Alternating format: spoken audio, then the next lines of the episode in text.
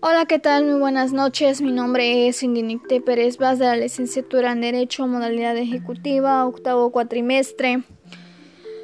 Y hoy hablaremos de la suspensión en materia de amparo, de la materia de juicio de amparo. Para empezar, ¿qué es la suspensión del acto reclamado? Es aquella medida cautelar por la que el órgano jurisdiccional que conoce el amparo se le conoce como medida provisional el acto de suspensión sirve como regla general para mantener la materia en el juicio. Se dirige hacia los genéricos y vinculados propósitos. La suspensión se realiza por oficio. En la nueva ley se le conoce como perturado incidente. Se refiere a la privación estatal o legal de la persona aunque lo pida, aunque no lo pida.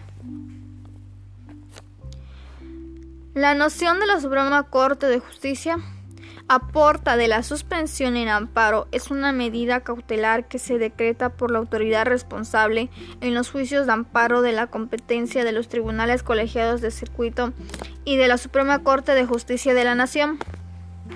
Para decidir sobre la suspensión del acto reclamado, no se prevé el desahogo de una audiencia, toda vez que esta medida cautelar se resuelve de plano por la autoridad responsable.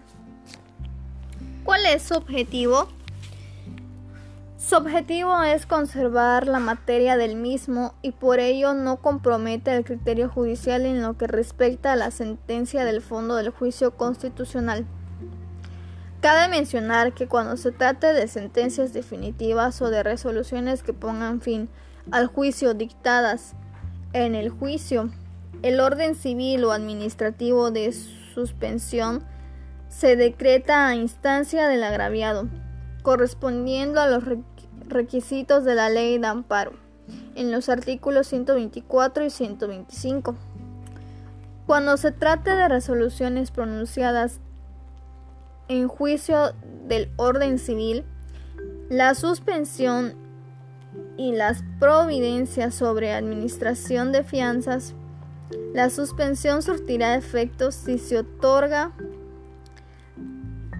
caución en los mismos términos del artículo anterior, a menos que se constituya contrafianza por el tercer perjudicado. Cabe señalar que existen dos tipos de suspensión. ¿Cuáles son? La de oficio que decreta de plano en el mismo auto en el que el juez admitirá la demanda. En el artículo 126 de la Ley de Amparo se concederá de oficio y de plano cuando se trate de actos que imparten peligro de privación de la vida. La suspensión provisional procede solo cuando existe peligro inminente de que se ejecute el acto reclamado con notorios perjuicios para el quejoso. El incidente de suspensión es una institución de seguridad en el juicio de amparo. Evita que se causen daños y perjuicios de difícil reparación de agraviados.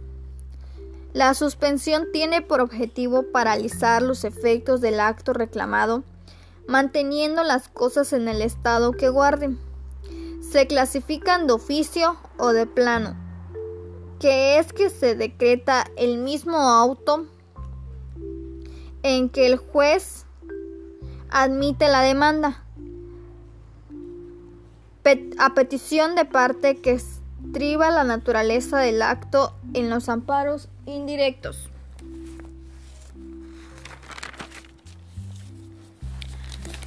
Comencemos por saber que en la tramitación de un juicio de amparo se señala un acto reclamado y que atendiendo al mismo es posible solicitar que dicho acto reclamado no surta efectos hasta en tanto se resolverá lo que corresponda en el juicio de amparo.